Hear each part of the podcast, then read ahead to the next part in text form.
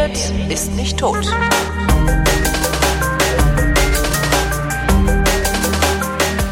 Oktober 2018 und wir müssen Wein trinken, weil wir jeden Monat Wein trinken. Der Christoph Raffelt und ich. Hallo Christoph. Hallo Holger. Was ich ja ein bisschen scheiße fand, ist, äh, dass also drei Rotweine und dann schreibst du, ja, mach mal alle Flaschen schon mal auf und den einen karaffierst du mal. Mhm. Wie soll man stundenlang in einer Wohnung sitzen, wo offener Rotwein steht, ohne zu saufen? Das geht praktisch nicht. Und jetzt hast du die halben Flaschen schon leer? Nee, ich hab's geschafft. Ah, okay. Ich hab's durchgehalten. Ich wollte nur mal sagen, dass es ja ja, es ist nur schwieriger. Es ist, ist, ja, genau. Ist die, genau. Es ist schlimm. Warum habe ich die einen nur aufgemacht und die, den anderen karaffiert? Ach, die einen, die, das sind halt Brot- und Butterweine, ne? Also das, was wir in den ähm, beim Kalterer See und beim St. Magdalena haben, das sind so richtige typische Jausenweine. Ähm, mhm. Stulle Brot, Schinken am besten. Äh, natürlich, oh. äh, also wenn es richtig passen soll, dann natürlich irgendwie Südtiroler Speck. Das sind aber auch super Weine zur Pizza und so zur Pasta, die der Deutsche isst, ne? So äh, das nennt man ja dann Spaghetti Bolognese, das würde ja ein äh, Italiener, Italiener nicht nie, freiwillig so nie sagen. aber ähm, so diese, diese, da heißt es dann Ragu und ähm, genau. aber eben Fleisch, ich sag mal so Fleischtomaten mit äh, Pasta oder eben so eine klassische Pizza mit ähm, also ja, eine klassische Pizza ich, mit Salami oder Ich erwarte, oder ich ne? erwarte von dir, dass du jetzt immer zu den mhm. Ankündigungen der Weine, die wir trinken, auch dazu schreibst, was man sich an Schnabulation auf den Tisch stellen ja, kann. Ja, das ist glaube ich eine Weil ich war heute Idee, Nachmittag war ich einkaufen, ich war wirklich großflächig, ich bin wirklich sogar mit dem Auto gefahren, weil ich überall in alle möglichen Gegenden musste und habe die ganze Zeit gedacht, ach, eigentlich wäre schön irgendwie was zu knabbern für heute Abend. Ach nee, komm, machst ein Curry. Und jetzt habe ich ein riesiges Curry gekocht aus Kürben mhm. Kürben und Bataten. Aber so ein Schinken fände ich jetzt viel geiler. ja. Naja, ja, mit mir könnte es ja machen. Tut mir sehr leid. Ja, mir auch. Ja, aber das ist äh, tatsächlich werde ich häufig gefragt, auch ähm, äh, aus den aus den Gruppen, die die mittrinken, was sie denn dazu am besten auf den Tisch stellen können. Ja. Weil es ja doch eben eben relativ viele gibt, die ähm, zu mehreren am Tisch sitzen und die Sendung hören und die Weine dazu trinken. Und äh, mhm. ja, ich, äh, das werde ich machen. Das ist, werde ich mal aufgreifen. So. Wie ja. fangen wir sonst? Ah ja, normalerweise erzählen wir uns immer gegenseitig, was wir an kulinarischem erlebt haben. Du warst dann wahrscheinlich wieder irgendwo in Neuseeland für Lau und ich war in der Frittenbude. Äh, nee, ich war, äh, ich war kulinarisch, ähm, also ich war auf Möhn. Ich habe eine Woche Urlaub gemacht mit der Familie. Möhn, ähm, das ist Möhn. eine dänische Insel. mhm. Das ist eine Insel, die ähm, von hier aus ganz gut zu erreichen ist, weil man fährt ähm, von hier aus Richtung Richtung Lübeck ähm, und kann dann äh, von der Küste aus übersetzen nach Lolland. Ähm, mhm. Das ist sozusagen die erste Insel, die man so nach mhm. einer Dreiviertelstunde Schifffahrt erreicht. Und äh, von da aus fährt man dann über so kleinere Inseln. Eine davon ist Möhn und ähm, die ähm, äh, ist dadurch bekannt, dass sie so ähnliche Kreidefelsen hat wie Rügen. Ah. Und äh, natürlich halt auch den, die gleiche Kreide, weil es irgendwann wahrscheinlich mal zusammengepappt ist, ne? Das Ganze. Wie man es ja. so kennt im erdgeschichtlichen. Genau. Ja. Genau. Ja, und das ist, äh, das ist sehr nett. Also es ist sehr dänisch irgendwie. Ähm, das heißt, es gibt so komische Hotdog aus, aus, aus dem Wurstschwitzglas. Äh, ja, das ist, ich weiß nicht, die Hotdogs, ist, ist das nicht eher so eine schwedische Sache? Aber es gibt sie, es gibt die auch in Dänemark. Aber in Dänemark gibt es natürlich das Smörebröt, also als, äh, als Jause auch, als Mittagessen. Ne? Also das Smörebröt, ja. das, das belegte Butterbrot in äh, Dutzenden von Varianten, das ist schon, schon sehr dänisch und das wird da auch überall hm. dann angeboten. Ja. Ja. Ich war noch nie in Dänemark. Es ist auch gelogen. Ich bin, ich bin 49. Vermutlich war ich vor 40 Jahren mal in Dänemark. ja, ja, sowas mit meinen ich, Eltern ja. oder ja, sowas. Ja. Aber ich will da eigentlich will ich da auch immer wieder hin. Ja, es ist auch nett. Also ich meine, ähm, das meiste, was so ähm, in den Ferien angeboten wird, also an Ferienhäusern, ist, äh, finde ich, recht abschreckend. Das sind so, ähm, so, so ich weiß nicht, so die bloß dahingezimmerte Flachdachhäuschen äh, ja. in so großen Bungalow-Dörfern, ne? Also ähm, das Campingplatz. Ist so das, ja, ja, so am äh, auf der Campingplatz ist dann auf der anderen Seite. Okay. Aber ne, so so ganz so so so flache äh, schwarze Holz äh, Bretterbuden irgendwie. Das sind so die typischen ähm, Sommerhäuser, die man so mieten kann. Ähm, mhm. Ich habe, als wir überlegten, wir müssten doch dieses Jahr noch irgendwie es schaffen, eine Woche Urlaub zu machen, weil wir hatten vorher noch keinen, ähm, hatte ich mich daran erinnert, dass ich mal vor bestimmt fünf oder sechs Jahren in der Brigitte ein Foto gesehen hatte von einem dänischen Ferienhaus, was mir irgendwie im Kopf haften geblieben ist, weil das war ähm, auch auch ein Holzhaus, aber eben riedgedeckt und direkt am Strand, also direkt ne, am Ostseestrand. In der Brigitte? Ja, in der Brigitte, genau. Und vor, vor fünf, sechs, vielleicht sieben Jahren, es ist ewig her, es war irgendwie noch in Bonn. Und dann habe ich, dann habe ich äh, im, wann haben wir das gebucht? Anfang September eingegeben, Brigitte, äh, Dänemark Holzhaus, äh, Strand. Und ich bin tatsächlich exakt bei diesem Bild gelandet. Es hat keine, äh, äh, keine Minute gedauert. Und von da aus bin ich dann auch sehr schnell auf den Ferienhausanbieter äh, gekommen, wo wir dann jetzt für diese Woche Urlaub ein, ein Häuschen gebucht haben. Und es war ähnlich. Es war nur nicht direkt am Strand, sondern 100 Meter entfernt, aber eben so ein riedgedecktes äh, Häuschen, eigentlich zwei Häuschen, von dem das eine ähm, früher mal so ein ganz einfaches Restaurant war. Ähm, mm. Man kann es äh, bei mir im Instagram-Account sehen, äh, unter Original verkorkt, da habe ich das irgendwie äh, abgebildet. Also da bilde ich eben äh, sowieso immer alles ab, was äh, mit mit dem man angeben kann. Der Instagram ist ja eigentlich so der An Angeber-Account. Ne? Äh, ich wollte gerade sagen, dafür dafür ist Instagram ja auch da. Genau. Ja eben. Also da sieht man die Kreidefelsen auf Möhn, mhm. da sieht man das Häuschen und da sieht man auch den den äh, Weinberg und ähm, den Winzer, den ich da tatsächlich entdeckt habe, was ich jetzt überhaupt gar nicht erwartet hatte. Also, dass es auf Lolland, also die sozusagen die Transitinsel, ein äh, extrem gutes Kirschweingut gibt, äh, das wusste ich, da war ich auch schon mal. Mhm. Also die machen äh, Kirschwein sozusagen auf äh, drei Sterne Gastronomie-Niveau. Ja, ähm, also einfach, äh, ich sag mal, Kirschweine, die ähm, ähm, behandelt werden wie guter Bordeaux und mm. Portweine und sowas. Ne? Ich meine, äh, ich hätte sowas auch schon mal. Ja. Ich meine, ich hätte sowas auch schon mal auf so einem Supper Club hier in Berlin bekommen. Ja. Das kann gut sein, also es, weil, weil es halt über über ähm, Köstler, also die Weinhalle importiert wird auch und vertrieben wird. Äh, man bekommt es hier in Deutschland auch. Ja, und es gibt's halt ja. in allen möglichen Varianten als Schaumwein, so als Birnen-Kirschschaumwein, dann als äh, Rancio, also so ein im Glasballon äh, vergorener und auf dem Parkplatz stehen gelassener Wein, der so ein bisschen äh, ranzig, ranzig halt, ne? ranzig wird. Ne? und da die verschiedenen, keine Ahnung, verschiedene Formen von Kirschwein. Äh, das ist schön, aber dass es äh, da auf Möhn, also wirklich mitten irgendwie in der Ostsee, einen äh, Weingarten geben würde, der Riesling und und äh, Frühburgunder und so haben würde, das hatte ich jetzt nicht erwartet. Das war echt eine Überraschung. Was zahlt man denn für so ein Häuschen, wenn man da eine Woche hinfährt? Oh Gott, ähm, ich glaube, wir haben jetzt 800 Euro bezahlt, 700 Euro, ja, 800 Euro. Also nur 100er pro Tag. ja, etwa, genau. Ja. Das ist nicht billig. Jo, ja. Nee, aber wie gesagt, das war die einzige Woche Urlaub, die wir dieses Jahr bisher hatten zusammen. Und, ja, dann kann man das oder auch. überhaupt. Ja. Mhm. Ähm, da kann man das dann auch mal machen. Ja, ja, ja. Das war irgendwie dringend notwendig. Und es war auch schön. Also es war echt nett und ähm, also das ist jetzt, äh, Dänemark ist jetzt nicht unbedingt ein kulinarisches Highlight auf dem Land, aber es gibt halt in den Städten, also ich meine klar, ne, Noma und Kopenhagen. Ja. Kopenhagen ist halt der Anziehungspunkt für Gastro, ne?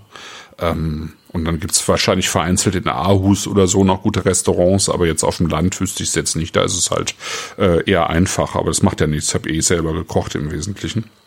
Ja, ich meine, es ja. muss ja nicht schlecht sein, nur weil es einfach ist. nee, und das, das, das kommt noch dazu, genau. Also das kommt noch dazu. Also ich war, ich war jetzt wieder, ich war zwei Tage in Bayern unten, habe äh, für für einen anderen Podcast, also für einen Auftragspodcast, die Werkstattgespräche, ähm, zwei Aufnahmen gemacht und war halt in äh, erst in Ingolstadt.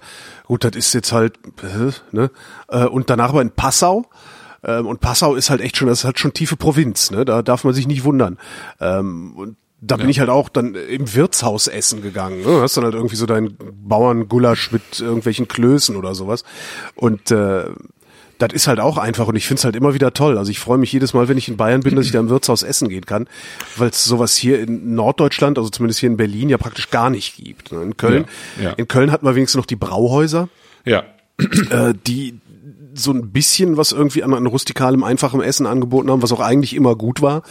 Äh, aber hier in Berlin findest du sowas Eigentlich gar hm, nicht. Also ja, in, so, das normale Wirtshaus nicht, ja, gibt's hier nicht. Und das war eben auch wieder toll. Also hast du irgendwie trinkst du dann irgendwie so deine vier helle, vier, vier helle. Ja, und, genau. Und, äh, ziehst dir so einen Gulasch rein und dann noch einen Obersten oder sowas und fällst danach dann glücklich ins Bett und hast halt trotzdem irgendwie nur, keine Ahnung, 25 Euro bezahlt oder so. Genau. Das, das ist schon das ist auch wieder, also das finde ich auch total schön, so Wirtshausküche, wenn die vernünftig ja. gemacht ist, wenn es nicht nur so eine Abfertigungshalle ist. Ne? Ja, das kann ja halt auch schnell passieren. Ne? Aber ähm, ja, ansonsten finde ich das auch total nett. Nee, das war jetzt auch kein ähm, gar kein Rant sozusagen gegen die äh, einfache Landküche. Ich mag das sowieso gerne und äh, Celine äh, sowieso am liebsten eigentlich so ähm, so eine einfache Küche. Ähm, aber ähm, genau, wir, waren eigentlich da gar nicht weg. Wir haben das äh, genau, wir haben wir haben einfach da eingekauft und im Wesentlichen selber gekocht. Nimmt man sich da eigentlich den Alkohol von zu Hause mit, weil es da so teuer ist, oder geht's? Ähm, ich weiß nur, du bist irgendwann mal mit dem Auto, war das Dänemark, Schweden, irgendwo Schweden, hingefahren ja. und hast dir praktisch den Kofferraum voll Kartonwein gepackt. das weiß ich noch. Äh, stimmt, das habe ich mal getan. Ähm, ja, klar ist das teurer, ne? Also ich meine, die, die Dänen selber, die äh, auf der auf der Fähre sind, die haben halt alles vollgepackt mit Dosenbier, ne? Wenn die nach Hause fahren. Aber äh, ja, ich meine, wir trinken da ja eh keine Mengen. Ich hatte schon was, äh, irgendwie zwei Flaschen mitgenommen, weil ich die sozusagen auch noch äh, betexten musste, ja. Also mhm. ähm, und ansonsten habe ich äh, gesehen, dass die da ein gutes, ähm, ähm, gute Brauerei haben. Und dann habe ich halt. Ah ja, halt, das reicht äh, ja. Ne, ja. Genau.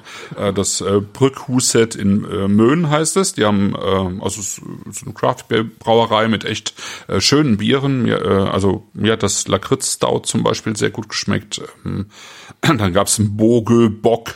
Ähm, Bogö ist auch so eine Nachbarinsel. Also die hatten gute Biere. Und äh, genau, dann wusste ich halt, dass ich da auch irgendwie ein Fläschchen Friedrichsthal bekomme. Und dann bin ich halt noch über diesen äh, Chelm Vineyard äh, Wein gestolpert. Ähm, das ist dann halt eine lokale Spezialität, da kosten die Flaschen halt schon irgendwie 16, 17 Euro und die sind es natürlich jetzt nach unserem Verständnis nicht wert. Das ist viel zu teuer eigentlich.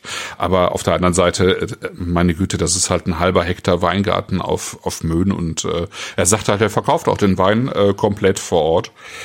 Und ähm, die waren auch alle sauber vinifiziert, aber du merkst halt, ähm, bei den Weinen schon, dass denen so ein bisschen äh, Substanz fehlt, weil es letztlich dann doch äh, ein bisschen kühl ist. Aber jetzt die, äh, ich hatte jetzt die Trauben bei ihm probiert. Ich bin dann spontan da hingefahren, äh, die mhm. Trauben probiert von diesem Jahrgang und die waren schon sehr, sehr gut. Also das ist für ihn auch mit Abstand der beste Jahrgang bisher, weil einfach der Sommer so knaller heiß war. Ne? Also auch ja, dort ja. Äh, und immer Stimmt, noch feucht ja. genug durch die Lage direkt am Meer. Also es war für ihn eigentlich eine perfekte Ernte. Ja, schon ganz witzig. Ja, also die Traub, Trauben, Trauben schmeckten auch richtig gut. Ja. Apropos Trauben probieren, äh, womit fangen wir denn überhaupt an? Äh, mit Kalterer See von der Cantina Tramin oder auch Kellerei Tramin. Von der ja. Kellerei Cantina Tramin. Äh, von der um Cantina Kellerei Tramin, genau. Genau. Cantina. Ja, ja, ja. Äh, genau. Das ist, ach so, das ist er hier, ja. Kalterer genau, See. das ist Kalterer See. Also es gibt ja so ähm, äh, so so Urtypen von Wein sozusagen und äh, einer äh, der ähm, also der früher schon bekannt war, äh, das war eben Kalterer See Auslese, nannte man das eigentlich. Äh, Kalterer See Auslese ist so ein typischer, äh, ich möchte mal fast sagen, klassischer ähm, Südtiroler Wein, der ähm, aber eben auch so ein bisschen wie bei Liebfrauenmilch so ein bisschen verbrannt war, ne, als äh, mhm. als Name eigentlich, weil er dann halt auch prangte auf den auf den äh, äh, keine Ahnung Tausenden von Hektolitern äh, billigem Vernatsch, ähm, der eben aus aus ähm, Südtirol dann die die Märkte in der Schweiz, Österreich und Deutschland überschwemmt hat und äh, mhm. Das ist jetzt äh, sozusagen so ein Revival von, von Kalterer See. Also das kann man heute auch wieder verkaufen und es ist immer noch 100% Vernatsch. Ähm, Klammer auf, eben Trollinger, Klammer zu. Und ähm, das ist jetzt eben vernünftig vinifiziert. Die Cantina äh, Trabin haben wir ja schon äh, jetzt zweimal, glaube ich, sogar gehabt. Äh, ähm, in den beiden anderen Sendungen. Und das ist jetzt, glaube ich, der einfachste Wein des Weinguts eigentlich. Ein 7,50 okay. Euro Wein. Ähm, äh, im Edelstahl vergoren. Äh, ich glaube teilweise im Edelstahl und teilweise im großen Holzfass und ähm, ist ist so das ist ein, ein gut gut gemachter Vernatsch, ne? So finde ich. Okay. Und ich rieche nicht genau. viel, also ich bin ich bin fürchterlich erkältet, äh, hört man glaube ich auch an meiner Stimme. Ja. Das heißt, äh, kann sein, dass ich einfach nur ja, du musst sagen, was ich riechen soll. Ach so, ja. Vermute ich mal. Ja. Ja, ich rieche tatsächlich zu wenig. Okay, scheiße, tatsächlich zu wenig. Naja, dann zwitscher ich mir mal ein. Ja, ich bin heute auch nicht der große Riecher. Ich habe es auch ein, bisschen mit der Nase, aber ich, ich denke, ich krieg schon hin. Das ist ähm, also was ich hier äh, ganz schön finde, ist sozusagen die Verbindung von so einer etwas, ähm, also es ist fruchtig, es ist so, ähm, ich würde sagen, es sind ähm, sowohl ähm, rote als auch Dunkelbeeren. Ähm, da ist mhm. so ein bisschen Himbeer auch mit drin. Ähm, Erdbeer vielleicht sogar ein bisschen gekocht. Das ist so, ähm, es wirkt ein bisschen süß, äh, also sozusagen reif süß in der Nase. Mhm. Am Gaumen, am Gaumen kriege ich tatsächlich auch ein bisschen was mit von dem, was da drin ist. Also da habe ich nicht nur Alkohol. Ja. Mhm. Ja, das finde ich aber schön. Also es ist so diese, mhm. es ist eine gekochte ist tatsächlich, Frucht. Hat, mh, ja, genau, die, gekochte ne? Frucht. Die aber nicht verkocht Gaumen, wirkt, ne? Nee. Genau, und hat auch am Gaumen was Erdbeeriges tatsächlich. Mhm. Ja. Schade, ähm, genau. Naja. Äh, plus Würze, so eine leichte Würze mit dazu. Ähm, ich meine auch fast so ein bisschen sowas wie, wie, wie Trockenholz oder so, so im Hintergrund zu haben. Nicht vanillig oder so, sondern eher wie so ein ähm, angefeuchtetes Holz, so. Ähm, mhm. So ein bisschen spröde. Ähm, aber auch das jetzt nicht unangenehm. Ähm, Im Gegenteil eigentlich. Ähm, Gerbstoff wenig, ne? also recht weicher Wein, ähm, was aber eben ja auch typisch ist für äh, Vernatsch oder Trollinger, ähm, dass das, äh, dass das jetzt keine Kante ist, ne? Das ist äh, einfach ein äh, leicht, ein relativ leichter, seidiger äh, Wein, der hat, glaube ich, einen Alkoholgehalt von 12,5. Das ist jetzt auch recht ähm, moderat. Also äh, die Farbe ist ja auch sehr moderat. Ähm, Im Prinzip ist das ja das ist so, das, was der anständige Italiener zum Mittagessen trinkt. Genau, das ist, ich ja. finde auch, das ist so ähm, das, was, Super. was, äh, was, was einfach der perfekte Mittagwein ist, der perfekte ähm, Brotzeitwein. So, und genau ja. dafür ist die, äh, die Rebsorte auch da. Ich meine, das, das trinkt der Schwabe zur Brotzeit, das trinken die äh, Norditaliener. Der Schwabe? Der Schwabe zum Beispiel, ne? Ja. Ja, der Schwabe auch. Hätte ich jetzt nicht gedacht. Ich hätte gedacht, der Württemberger auch natürlich. Ja. Also vor allen Dingen so natürlich der Württemberger, aber was? Nee, ich äh, meine jetzt mit Trollinger. Der trinkt ja auch noch so, Trollinger, der okay. Schwabe. Also ja, der Württemberger natürlich, aber ähm, aber ja, zum Mittag, also, zum Mittag, da schafft der Schwab. Äh, ja, das stimmt. Der ist das dann, der trinkt das dann abends eben zur Stulle. Genau. Ja, ja, ja, genau. Ja, aber das ist, ähm, also das ist für mich der Inbegriff eines ähm, eines einfachen, aber gut gemachten Rotweins äh, zu einem einfachen, leckeren Essen, mhm. äh, ja, mit vernünftigen Produkten. Ja, und das funktioniert halt genauso gut zur Pizza. Also ich äh, habe ja, glaube ich, beim letzten Mal schon gesagt, ähm, ich finde tendenziell Bier zur Pizza passender. Ähm, mhm. Und ich glaube, viele Italiener sehen das auch so, aber es gibt halt auch Weine, die einfach sehr gut äh, ähm, zur Pizza passen, wie ein einfacher, äh, vernünftiger Valpolicella, wie ein ähm, Lambrusco zum Beispiel passt auch no, äh, normalerweise ganz gut, aber das hier eben auch. Das ist äh, so. Ja. Mhm.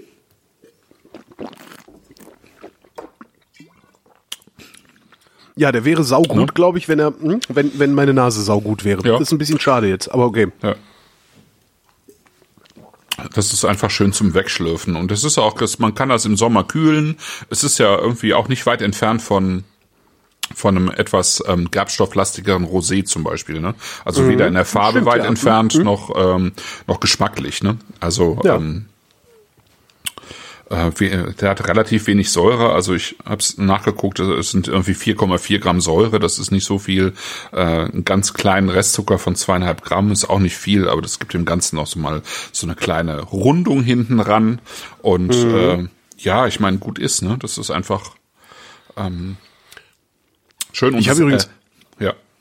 Wo du einfach sagst, äh, fällt mir ein, äh, die Liebste hatte Geburtstag. Ah. Ich habe das irgendwo im, im Realitätsabgleich, glaube ich, schon mal erzählt, aber ich war davon so beeindruckt. Ähm, und normalerweise machst du ja, wenn Bitte? Vom, vom, vom Geburtstag, Geburtstag, genau. Ah. War ich beeindruckt. Nee, aber von der Feier, weil ähm, normalerweise machst du dann ja irgendwie, wenn du sagst, ja, ich lade Leute ein, fängst du an, fängst du am Kochen wie blöd und machst Salat wie blöd und hier und da und dort und ne, ne, ne. ne. Und diesmal hat sie gesagt so, nee, ich habe da überhaupt keinen Bock auf diesen Stress. Mhm. Er hat einen riesigen Topf Hummus gekocht. Mhm. Wirklich, also unfassbar viel Hummus. Ja. Äh, dann eine ähm, eine Tiramisu gemacht nach dem Rezept weiß ich nicht mehr. Davon allerdings viel zu viel, was okay war, weil dann hatten wir am nächsten Tag auch noch viel zu viel Tiramisu. Also ein Riesentopf Hummus, äh, Tiramisu zum Nachtisch und dann hat sie irgendwie ein Kilo Nudeln gekocht oder sowas und äh, zwei Söschen dazu gemacht. Einmal Tomate, einmal Spinat. Und das auf den Tisch gestellt und Brot dazu und gesagt, hier fresst. und dazu aber. Sie wird es anders Weine. ausgedrückt haben. Äh, vermutlich ja, aber gemeint war es genau so. Aha. Und dazu dann einfach einen guten Wein hingestellt und zwar äh, von Emich Batterieberg. Den ah. Dingens. Äh, wie heißt ja. er? Äh, Kai. Äh, den nee. CAI. CAI. Ja, genau, CAI. Ja.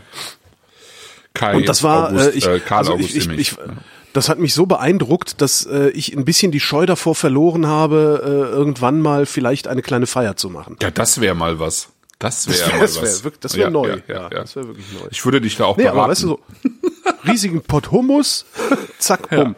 Und Kada macht halt echt auch den besten Hummus, den ich so kenne. Ne? Ah, okay. Die hat irgendeinen Trick und ich glaube, ich weiß, ich, irgendein Trick war das. Da bin ich, muss ich mich hm. mal mit ihr austauschen.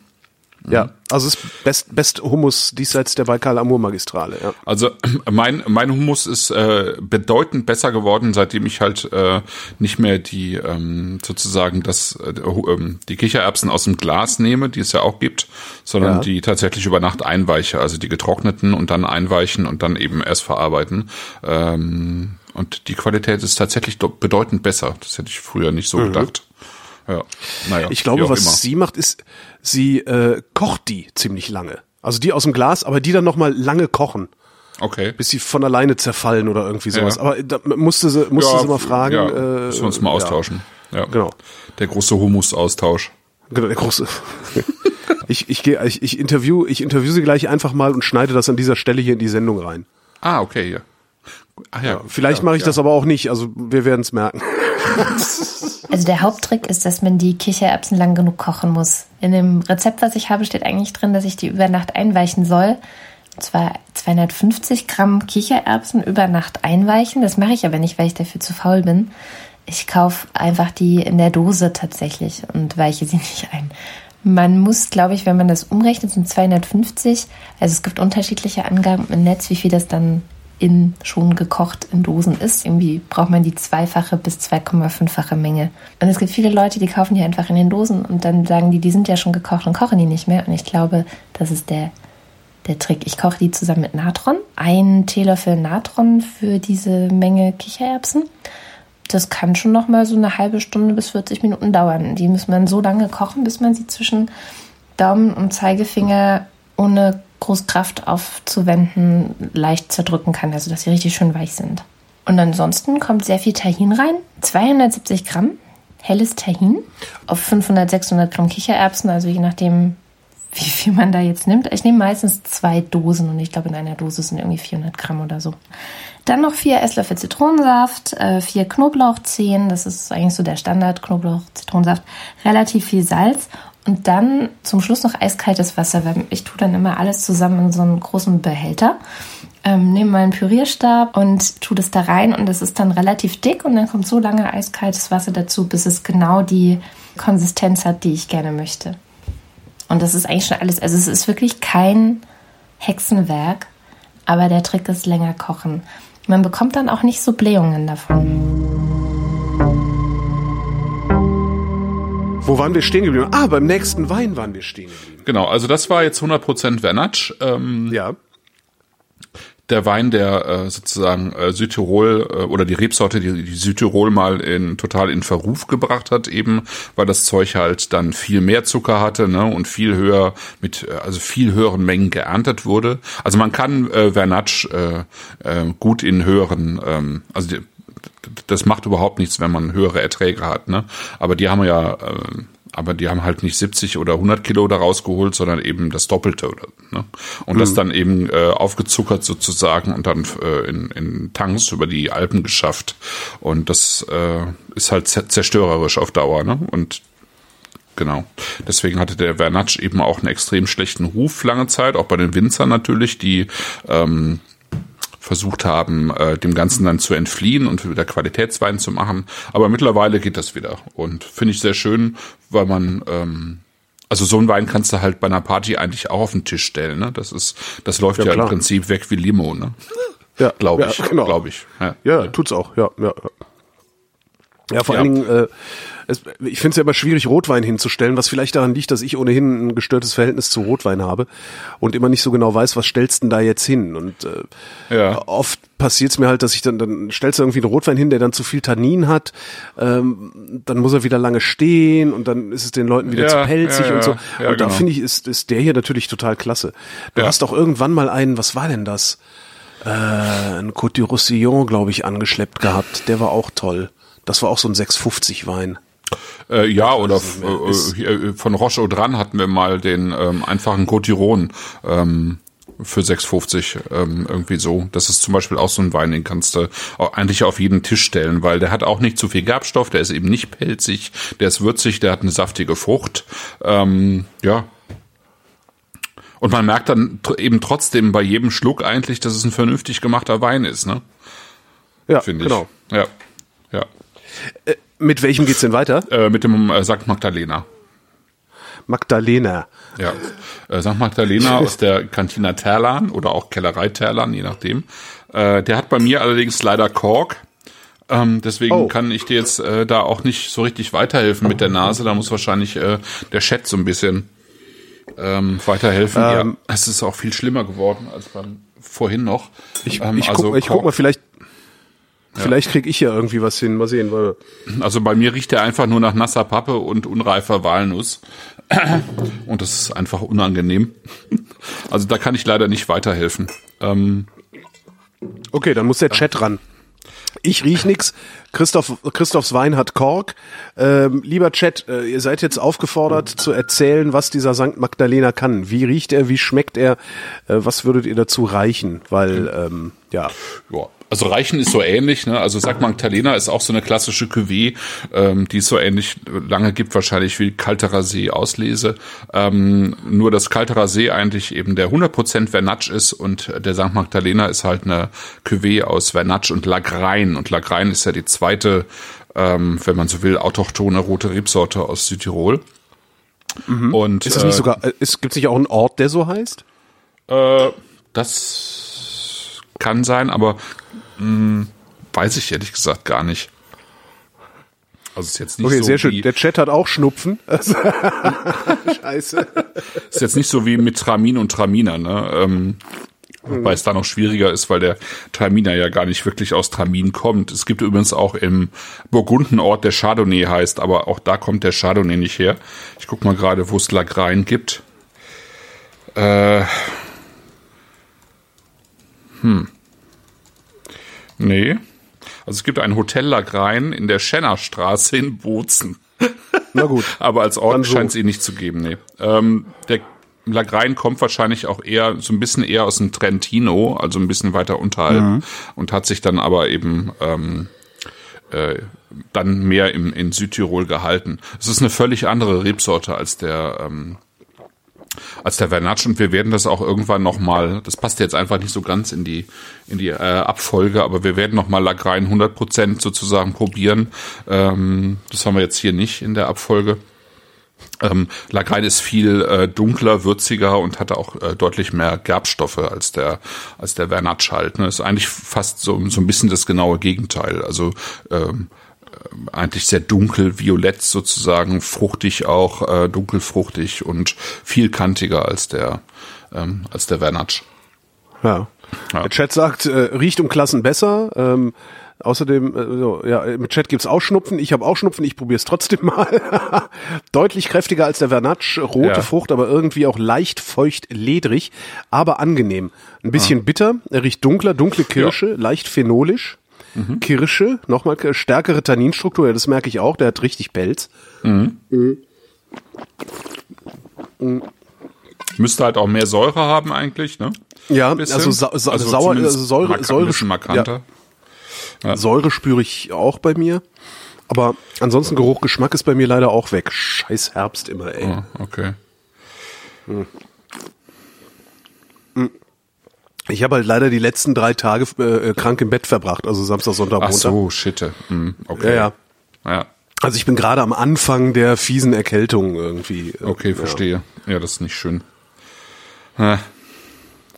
Ja, äh, schade. Das ist äh, für mich äh, mal wieder ein Plädoyer dafür, dass man äh, Weine der unter, zumindest der unteren Preisklasse irgendwie äh, doch unter Schrauber setzen sollte. Also der Tramin, der einfache hier, der kalte Rasé, der hatte ja äh, so einen Kunststoffkorken drin. Äh, Finde ich für den Wein jetzt dann auch okay, weil das ist ja kein Wein, der äh, länger halten soll. Ne? Also ähm, ja, ja. Dann kann man von mir aus auch einen Kunststoffkorken ja, nehmen, wobei ich, ich faktisch unangenehm irgendwie finde und auch von den Ausdünstungen her eigentlich Kunststoff nicht, Kunststoffkorken nicht mag, aber. Ja, es ist halt ähm, Plastik und Plastik muss nicht. Also, äh, ja.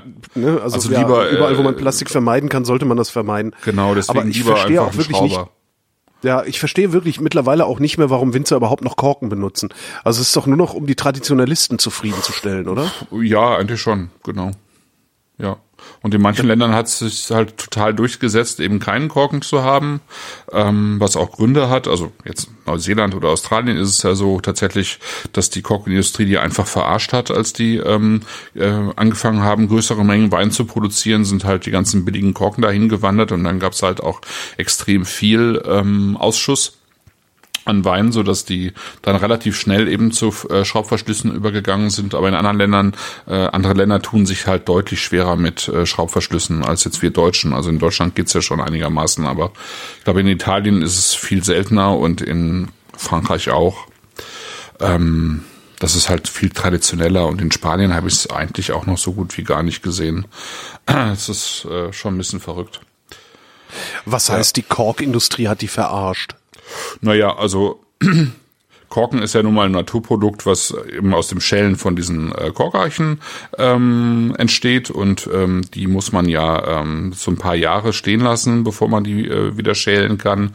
Und wenn man die früher schält, dann ist halt der ähm, ähm, der, ähm, ist viel wahrscheinlicher, dass es eben dieses äh, TCA gibt, also dieses Trichloranisol, ähm, das eben für diesen für, ähm, sozusagen den Korken ähm, Kork verseucht, ja.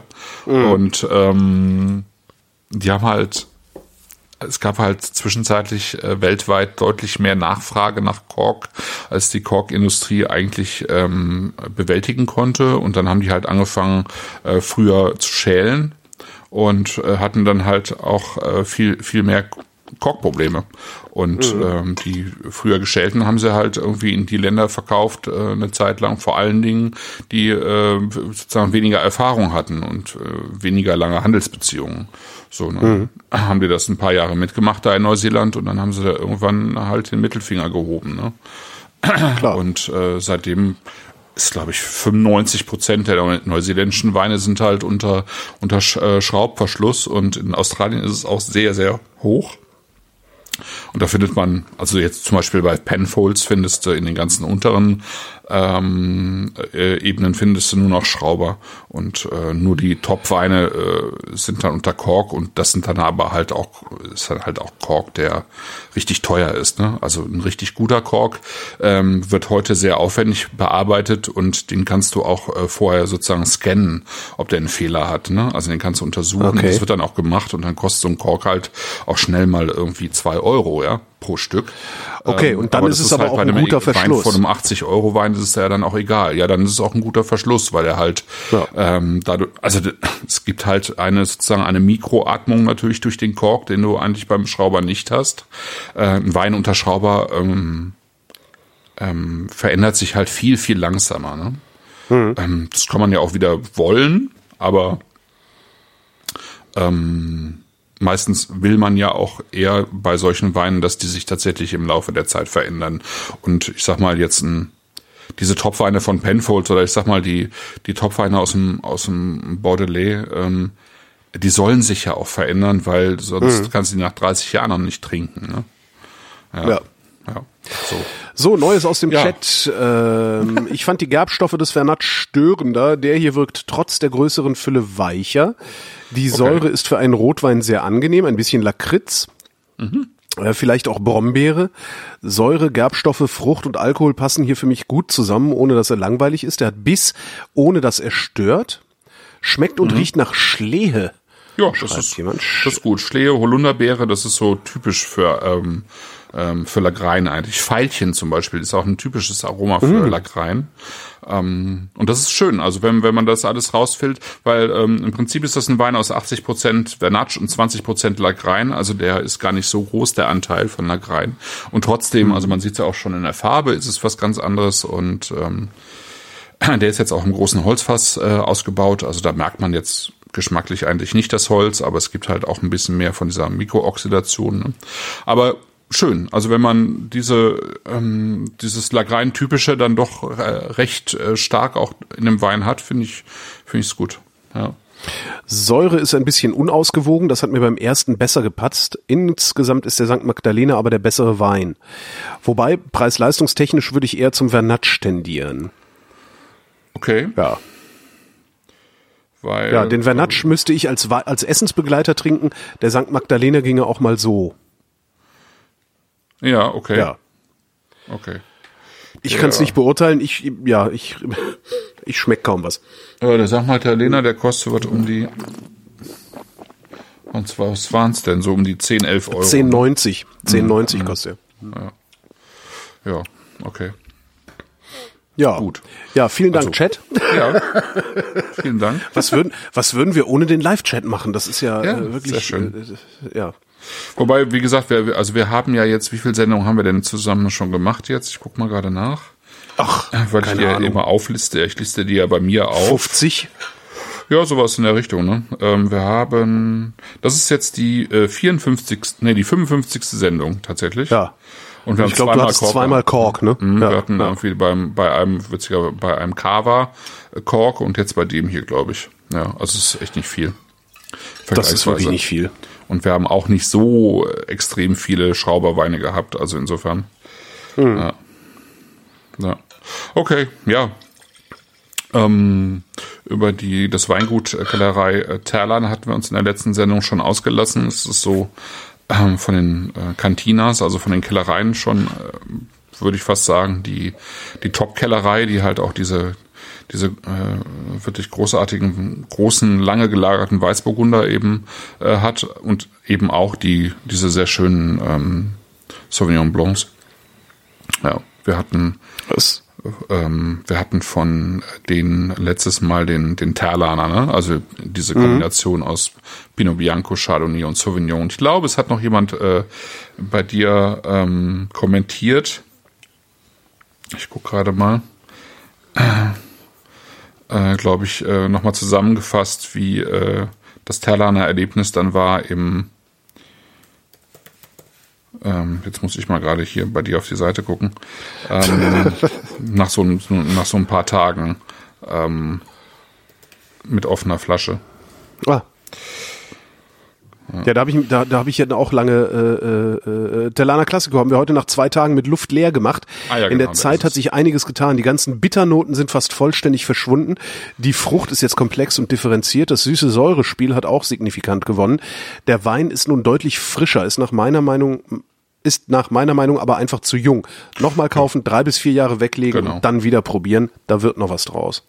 Genau, das ist äh, schön zusammengefasst, finde ich, weil klar, das ist ein Wein, der, der definitiv äh, einfach ähm, ein paar Jahre hat und ein paar Jahre auch braucht oder eben viel Luft und Zeit. Also wie man auch äh, das auch immer macht, wenn man ihn jung trinkt, sollte man ihn eben karaffieren oder eben über ein äh, paar Tage Luft geben äh, oder ihn eben äh, wie tatsächlich in den Keller legen und dann schauen, äh, wie er sich verändert und ähm, ja. Ja. Frage aus dem Chat. Ja. Wie geht eigentlich eine richtige Weinbegleitung? Trinke ich nur und esse oder schluck ich Wein und Essen zusammen? Mmh. Nee, also Wein und Essen zusammenschlucken ist irgendwie, finde ich, ein bisschen schwierig und auch nicht so entspannt. Ne? Also ich esse manchmal habe ich noch Essen im Mund und trinke dann auch einen Schluck dazu, würde ich sagen. Aber äh, ich glaube, das, das sollte man einfach machen, wie man sich wohlfühlt. Ähm, also wenn man es ausprobieren will, sollte man einfach ausprobieren, was einem besser gefällt. Äh. Aber ich glaube, grundsätzlich esse ich ja was und dann nehme ich wieder einen Schluck und dann esse ich weiter. Und äh, wenn Wein und Essen nicht miteinander passen, dann wird man das auch dann merken. Also dazu muss man nicht beides im Mund haben. Ja, hm. weil das, ähm, das Essen ja sozusagen nachhalt ne, im, am Gaumen und dann trinkt man was dazu und dann funktioniert das entweder oder nicht und das hat ja. äh, auch sehr viel mit den Säuren und so weiter zu tun, die man noch im Mund hat. Ja? Und wenn diese Säuren nicht miteinander harmonieren zum Beispiel, dann, dann merkt man das auch äh, äh, sehr schnell. Ja. Also insofern ja, würde ja, ich es immer schön nacheinander machen. Ja. Sonst läuft einem irgendwann einfach der Wein irgendwie aus dem Mundwinkel raus und so. Das ist ja alles nicht so. ja, ist ein bisschen schwierig. Je nachdem, ne? Oder wie siehst du das? Nee, absolut. Also ich, ich mache das auch nicht. Also gelegentlich mache ich das wirklich mal, dass ich das Essen mit einem Schluck Wein runterspüle. Aber das ist dann eher, also dann ist es eher ein unterkomplexes Essen. Hm. Hm. Also weißt du, wenn dann so sowieso schon irgendwie so äh, äh, sieben Geschmäcker und drei Texturen aufeinander im Essen im Mund sind, ja. da hau ich dann nicht noch irgendwie einen Wein rein. Aber wenn das jetzt tatsächlich ja. irgendwie so ein, ein irgendwas Geräuchertes ist oder so, weißt du, so tatsächlich so ja. ein Speck oder sowas, da finde ich das schon ganz schön, das mal miteinander spielen zu lassen. So. Ja. Aber es muss halt unterkomplex sein. Mhm. Ja, ich denke auch. Und es, wie gesagt, es wird, wird schnell, schnell klar. Also wenn du jetzt irgendwie, ich sag mal, einen Rinderbraten äh, hast und isst und äh, ähm, geschluckt hast und du würdest dir da jetzt irgendwie ähm, einen im Edelstahl ausgebauten Weißburgunder draufkippen, dann würdest du sehr schnell merken, dass das überhaupt nicht funktioniert. Ja, hm. äh, dazu musst du das nicht beides zusammen im Mund haben. Ne? Während, während äh, wenn, wenn, wenn du jetzt, keine Ahnung, irgendwie einen gereiften ähm, Burgunder dazu trinkst, dann wirst du halt merken, dass sich das Ganze nochmal äh, harmonisiert einfach. Ja. ja. Ja. Und die Frage geht weiter. Aber bei Käse kann da im Mund was passieren? Jetzt weiß ich natürlich nicht, was äh, der Chatter mit, äh, mit passieren, passieren meint. meint. Also da ja, kann ja ganz absolut. viel passieren. Also da kann, äh, da kann passieren, dass es überhaupt, äh, überhaupt nicht miteinander harmoniert. Ähm, mhm. Und es kann halt passieren, dass es äh, äh, explodiert geradezu. Ne? Also ja klar. Also und es ist halt auch nicht so schlimm. Also ich würde es halt einfach ausprobieren. Also mhm. du hast ja in der Regel ein bisschen mehr Käse als nur den einen Happen. Mhm. Ähm, dann machst du, dann machst du halt einfach mal. Es gibt ja, es gibt ja kein falsch oder oder richtig. Also ne, das ist halt genauso wie ja, ich traue mich nicht Wein kaufen zu gehen. Das ist ja was man oft hört. Also in letzter Zeit natürlich nicht mehr. Also zumindest bei der Stammhörerschaft dieser Sendung, die die fragen sowas nicht mehr. Aber am Anfang hatten wir das ja auch. Ja, ja. ich traue mich nicht in einen Weinladen, äh, weil ich weiß nicht, was ich dem, was ich da reden soll. Äh, ich verstehe die Sprache nicht. Ich spreche die Sprache nicht. Ich weiß nicht, was ich sagen soll und so. Und, äh, das, das gibt halt kein richtig und falsch. Es gibt halt eine Sprache, die so Typen wie Christoph sprechen, um ich sage mal, ja, mehr oder minder standardisiert zu beschreiben, was sie da mhm. schmecken, mm. damit andere Leute das irgendwie nachvollziehen können. Mm. Aber wenn es um den eigenen Geschmack geht und du in den Laden gehst und sagst, ich möchte einen Wein, den ich grundsätzlich zusammen mit Tortenbrie gleichzeitig im Mund haben kann, dann ist mhm. das halt auch okay. Also es ist halt genauso okay. So, da ja. muss man halt mal ausprobieren, ob das nicht vielleicht sogar geil ist, irgendwie einen Wein mit Tortenbrie gleichzeitig im Mund zu haben. Ja.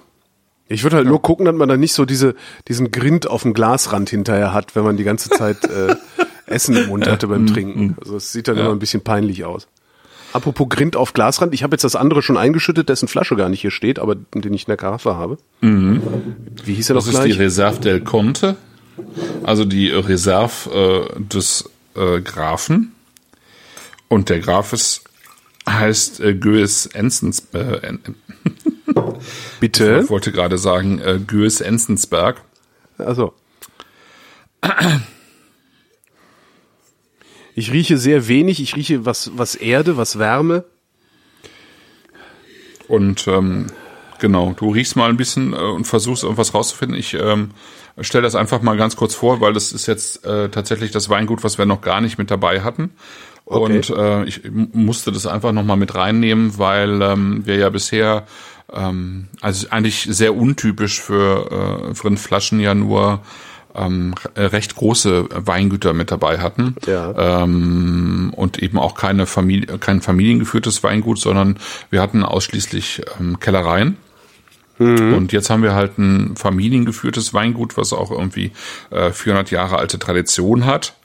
Ähm, nichtsdestotrotz ist dieses Weingut eigentlich erst in den letzten äh, ja, äh, 20 Jahren, würde ich sagen, äh, bekannt geworden und auch ähm, durchaus ähm, berühmt, würde ich, würde ich fast sagen. Also zumindest bei, bei Leuten, die sich ähm, ein bisschen mit Südtiroler Wein ähm, auskennen, die ähm, kommen eigentlich an, an Manningchor nicht vorbei.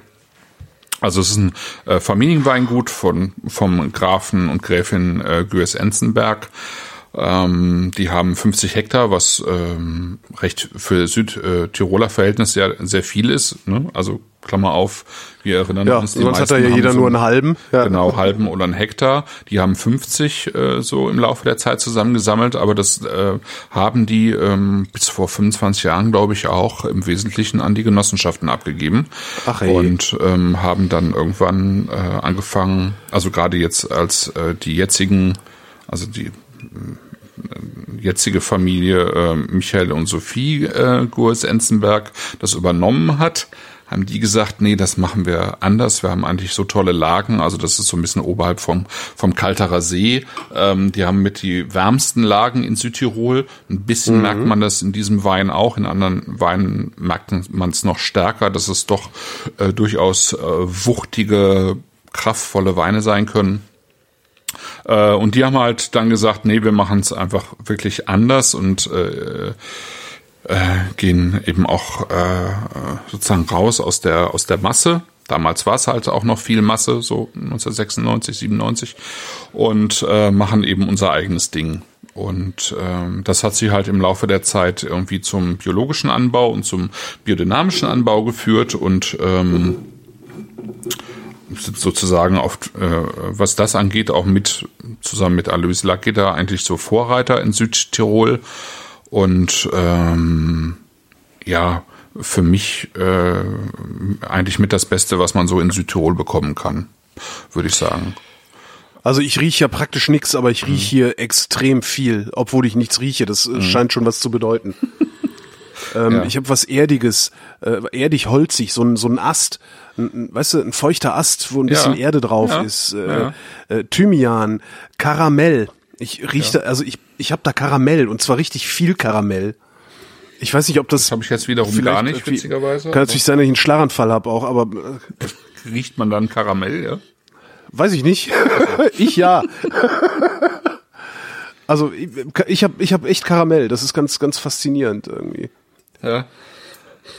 Lagerfeuer sagt der Chat. Lagerfeuer, Kirschblüte, Marshmallows. Marshmallows, da hast du denn Karamell. Ah, okay, ja.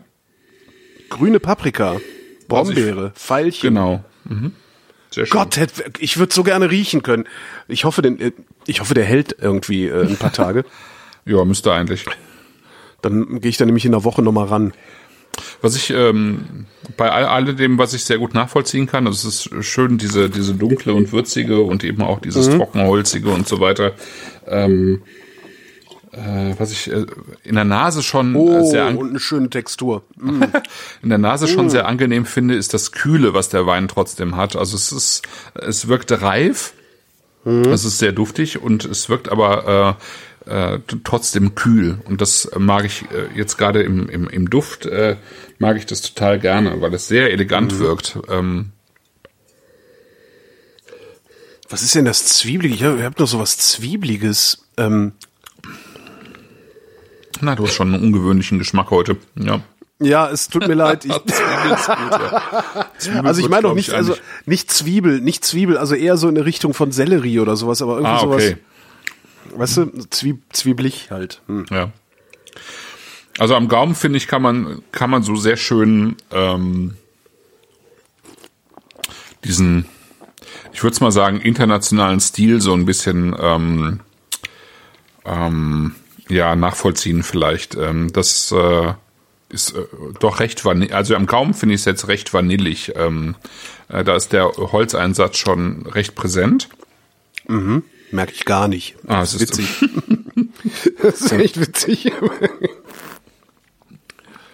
nee, Quatsch, Christoph, das bildest du dir nur ein. Mhm, vielleicht. Ja. Gleichzeitig ist aber eben auch hier wieder diese, ähm, diese Frische da. Und mhm. äh, äh, trotzdem eben die, ähm, diese reife, dunkle Frucht. Also was ich halt auch merke, einfach nur merke, nicht nicht nicht also schmecken kann man das ja glaube ich nicht nennen. Ähm, die die Säureintegration ist auch toll. Mhm. Also da ist überhaupt nichts, da kippt nichts über. Irgendwie ist es alles wunderbar in der Balance ja. und so. Ja. Echt toll. Ja. Also ich finde es auch super. Es ist, also es ist, äh, um es nochmal äh, kurz zu sagen, es ist ähm, äh, fast ähm, ein Drittel äh, Lagrein, Merlot und Cabernet, so in etwa, ne? Ähm, also Lagrein eben als die, die heimische Sorte und dann Merlot und Cabernet sozusagen als die internationalen Sorten und so arbeiten die auch so ein bisschen. Also es ist so eine, finde ich, so ein Spannungsverhältnis zwischen äh, Südtiroler Tradition und dann so einem internationalen Anspruch, was, glaube ich, die Weine einfach auch sehr erfolgreich gemacht hat. Ähm, bei dem Wein haben sie es sozusagen in einen Wein gepackt.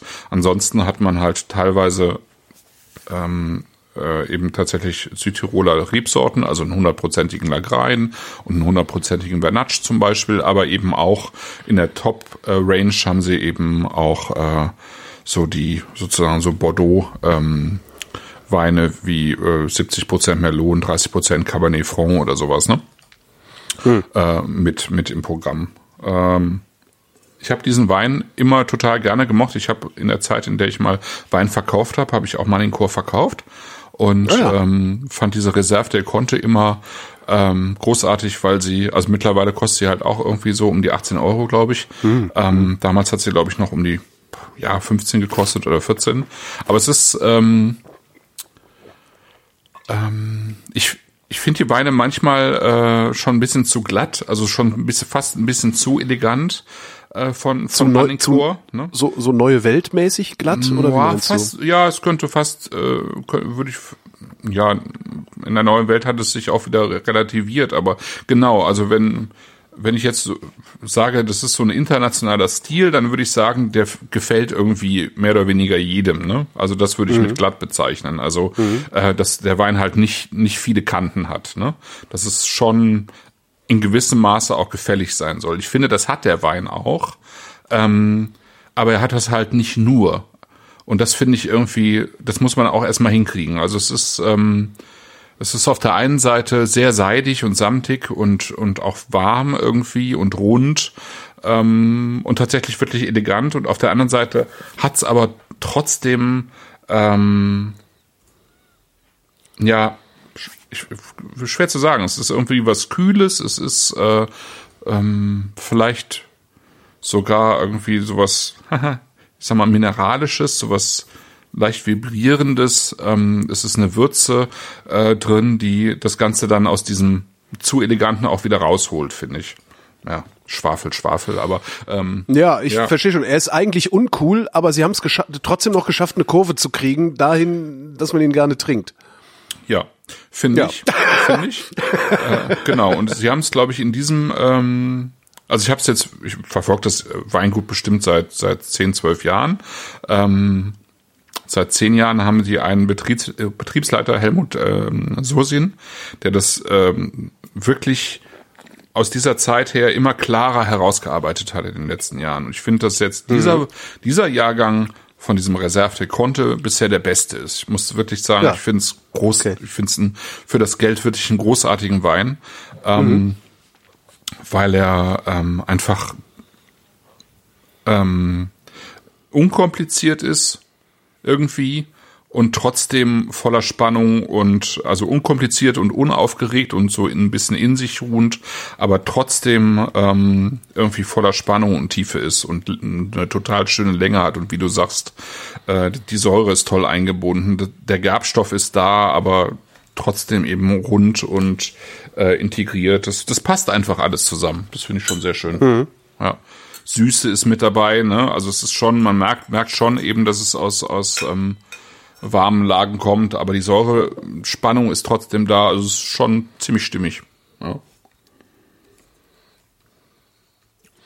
Hm? Scheint, äh, ja. ja. Ja, scheint, scheint gut zu sein. Ja, und irgendwie passt dann auch diese Kombination von Lagrein und Cabernet und, und äh, Mellow ganz gut. Ja. Mhm. Hm.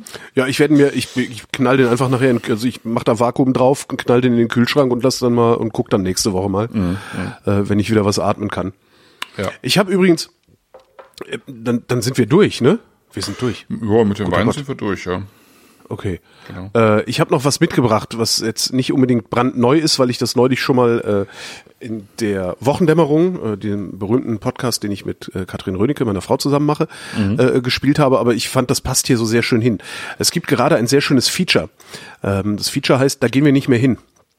Mhm. Und äh, es ist ein Feature, das ist im Grunde eine Montage aus 36 Tonbandkassetten die Wolfram mhm. Siebeck äh, hinterlassen hat. Ähm, ich weiß nicht, ob du das schon mal gehört hast, dieses Feature. Ja, ja, ja, ja. Wirklich, es ist sehr, sehr toll. Also der hat halt, der ist halt essen gegangen, hat sein Diktiergerät dabei gehabt und hat teilweise noch in den Restaurants, teilweise dann draußen vor den Restaurants, wenn er fertig war, äh, einfach in wirklich druckreif aufgesprochen, was er von diesen Läden hält. Meistens waren es Verrisse. Mhm. Und es gibt äh, eine, eine ganz wunderbare Sache, die wollte ich unbedingt hier auch nochmal, weil ich den Ausschnitt hier noch rumliegen habe. Ähm, darin gibt es eine ganz wunderbare Sache. Und zwar äh, war er irgendwo in Frankreich und ist Fisch essen gegangen. Ich habe schon wieder vergessen, in welchem Ort es war. Ähm, und was er halt gemacht hat, ist, der ist halt essen gegangen, hat es halt ordentlich krachen lassen, der äh, hat man ihm ja auch angesehen. Der hat dann auch mit Sicherheit so während des Essens er alleine zwei Flaschen gesoffen wenn nicht noch mehr. Äh, und wenn du dann so ordentlich frisst, ordentlich vollgefressen bist und ordentlich Schluck auf hast, äh, ordentlich gesoffen hast, dann kriegst du halt gerne auch mal einen Schluck auf. Und es gibt äh, in diesem Feature äh, ein Stück, das äh, wollte ich kurz mal präsentieren, auf das äh, jeder mhm. Lust bekommt, dieses Feature zu hören. Wenn Sie in Nizza eine typische Nizzaer Kneipe suchen, ein Fischrestaurant am Hafen und Sie glauben, da ist alles frisch und alles billig, ähm, dann misstrauen Sie erstmal sämtlichen Empfehlungen. Es gibt tatsächlich ein Restaurant, das ist Cassin. Äh, es ist zwischen all diesen Hafenrestaurants, wo man auch auf der Terrasse sitzen kann, ich meine, auf der Straße sitzen kann und es ist alles schön und pittoresk und touristisch und das hat man sich eigentlich vorgestellt und man glaubt, das ist dann besonders gut. Und Cassin hat einen Vorteil tatsächlich, der Mann ist so eingeführt, er ist der Älteste am Ort, am Platze. Alle Fischer kennen ihn und wenn sie frische Fische bringen, dann ist er der Erste, dem sie diese anbieten. Deshalb sind die Fische bei ihm besonders frisch. Das heißt, die Chance, einen alten Fisch zu kriegen, einen vergammelten Fisch, ist bei ihm geringer als woanders. Punkt. Damit erschöpfen sich seine Qualitäten. Absolut. Denn die Zubereitung dieser Fische ist wiederum genauso schlimm wie nebenan. Das heißt, ein Turbo zum Beispiel. Ein Turbo den wir hatten für zwei Personen, wird nur gemacht, ab 140 Francs, das muss man sich vorstellen, das sind 70 Francs pro Portion. Das war ein Babytyp, ähm, durchgekocht und mit Aioli, sehr ordinär und äh, ohne irgendwelche Kunstfertigkeit, außerdem noch schlecht rangiert und alles Mögliche. Es lohnt einfach nicht, dort zu essen, weil der Preisunterschied ist, fehlen die 15 Prozent, die in dem draufstehen. Aber sonst kosten ein Typo auch nicht mehr als 70, 70 80 Franken in einem guten Restaurant. Diese Unterschiede lohnen einfach nicht. Ich glaube, ich habe mir das jetzt gerade zum 50. Mal angehört und ich muss jedes Mal noch drüber lachen. Ja, das ist schon großartig. Ich meine, aber ähm, diese diese G Tonaufnahmen werden auch in ihrer Gesamtheit veröffentlicht worden. Also nicht nur das Feature Ach, mit den Ausschnitten, aber ich meine, unser äh, verehrter Freund Thorsten Goffin aus Köln, der hätte das mal irgendwie verblockt oder so, dass der, ähm, dass man diese Siebeck ähm, Aufnahmen auch komplett irgendwo finden könnte. Ich muss ihn mal fragen. Oh mein fragen. Gott, das, mhm. das ist ja, das ist ja. ja oder du äh, fragst äh, ihn mal. Äh, ja. Genau. Ich meine, ich da würde ich, da, da würde ich, glaube ich, ziemlich viel Geld für bezahlen, um mir das alles anhören zu können. ja. ja. Also ging, also ich, ich hatte das schon äh, auf dem Schirm, ähm, als du mir das letztens ähm, verlinkt hast. Da erinnerte ja. ich mich daran, äh, dass äh, der Tost mir, mir auch schon mal was dazu geschickt hat, aber ich äh, hatte das damals noch nicht runtergeladen oder was auch immer, weil ich äh, und dann habe ich es irgendwie verpennt. Also, also da muss ich mich nochmal hinterklemmen. Da gab's sowas. Ja. Großartig. Also ja. das, das wäre, das wäre ja wirklich, äh, äh ja, das wäre. ja, das, das wäre es ja. das dann, dann hätte ich über die Weihnachtsferien. Ja. Genau. Dann hätte ich aber über die Weihnachtsferien wirklich was äh, zu. Das, das wäre großartig. Ach Gott, ach Gott, ach Gott. ja. Ja, dann haben wir ja. jetzt alles erzählt, ne? Wir haben alles erzählt, ähm, außer dass äh, wir zwei weitere Termine haben für die nächsten beiden Oh ja, Folgen, stimmt. Nämlich. Ähm, äh, wir werden uns äh, wieder treffen am 14. November. Das ist genau 14. Der November 20.30 Uhr. Mhm, Genau. Und die Dezember-Sendung, die wird nicht üblich am Mittwoch sein. Die wird nämlich am Montag, den 17. Dezember sein. Genau. Und äh, für die Dezember-Sendung gibt's wieder was Besonderes natürlich, weil es ja eine Weihnachtssendung ist. Und für November, äh, da muss ich mir noch was Gutes überlegen, weil die November ist ja äh, sozusagen immer so ein bisschen die ähm, Preis-Leistungs-Hit-Sendung. Ähm, Ach echt? Habe ich gar nicht gemerkt, dass du da irgendwie so ein, so eine, so ein, so ein Regelmaß reinbringst. Ja, habe ich auch irgendwie erst äh, also ist mir jetzt auch erst aufgefallen, dass wir das die letzten Jahre so ein bisschen gemacht haben. Vielleicht auch Ach, einfach, schön. weil die Dezember-Sendung ja dann doch äh, immer ein bisschen teurer ist, dass man ähm, aus der November-Sendung dann was macht, ähm, äh, was, was einfach äh, nicht ganz so ins Budget schlägt und trotzdem gute Weine sind, so wie ja vorletztes Jahr hatten wir ja äh, die Petri, wie hieß die nochmal, die Petri? Weiß ich nicht mehr, ich vergesse das da immer. Ja, ja, ich weiß, die nicht die Petri-Schale, aber die Petri-Offensive. Ich weiß nicht mehr, wie du es genannt hast, aber es war irgendwie eine, ähm, das war das mit diesem sehr schönen Frühburgunder oder Pinot Madeleine. Äh, letztes Jahr weiß ich mhm. jetzt gar nicht, was wir hatten. Muss ich nochmal gucken. Ich glaube, Florian Feth hatten wir im November. Ja, genau, Florian Feth, was ja auch einfach tolle Weine sind mit einem tollen Preis-Leistungs-Verhältnis. Und äh, ich muss mal gucken für November. Ich muss mich entscheiden und dann ähm, äh, werdet ihr das äh, lesen oder hören können. Lesen vor allen Dingen. Ja. Ja. Das war's für den Oktober. Ja, dann. Das war's für den Oktober. Danke, Christoph. Danke, Holger. Danke, danke an euch äh, für ja. die Aufmerksamkeit, wie immer. Und danke an den Chat äh, für die tatkräftige Unterstützung. Ohne euch hätten wir heute nur die Hälfte der Beine besprechen können. Tschüss. Tschüss.